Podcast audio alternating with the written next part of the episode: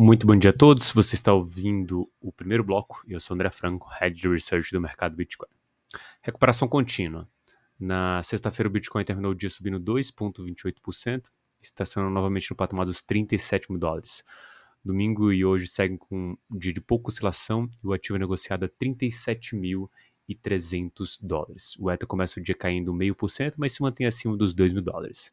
Nos dados on a gente teve acúmulo de 21 bitcoins no final de semana por parte dos investidores de longo prazo, e no Ethereum foram 43 mil Ethers de saldo líquido positivo colocados em stake nas últimas 24 horas.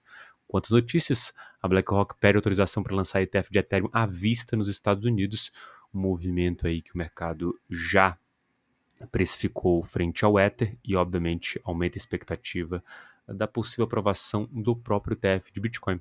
Sempre bom lembrar que o ETF busca refletir o desempenho do preço do Ether, né, do ativo em si, e a Exchange Coinbase atuando como custodiante das criptomoedas, mostrando que esse mercado, é, de fato, aí, tem um líder no setor nos Estados Unidos, que é a Coinbase, tanto de vista, do ponto de vista profissional, aí, dado que a BlackRock escolheu ela como custodiante. Segunda notícia, a emissora do Tether quer se tornar uma das maiores mineradoras de BTC. O Tether planeja se tornar uma das maiores mineradoras de Bitcoin do mundo, à medida que a operadora da stablecoin, a Tether, anunciou um investimento ali mais ou menos na casa de meio bilhão de dólares nos próximos seis meses.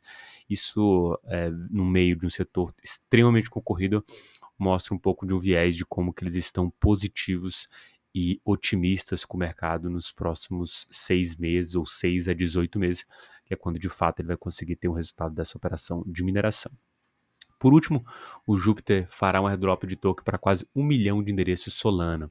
A exchange centralizada Júpiter, que mantém o maior volume de transações de câmbio swap na Solana, anunciou que irá criar um token nativo chamado JUP ou JUP e será distribuído na comunidade de usuários via airdrop. Lembrando que é, só está eleito aí a possibilidade de receber o airdrop que negociou até o dia 2 de novembro deste ano e a ideia aí é emitir no máximo 10 bilhões de JUP, que serão 4 bilhões de tokens distribuídos na divisão inicial, que englobam potencialmente ali 955 mil endereços da Solana que podem receber esse airdrop.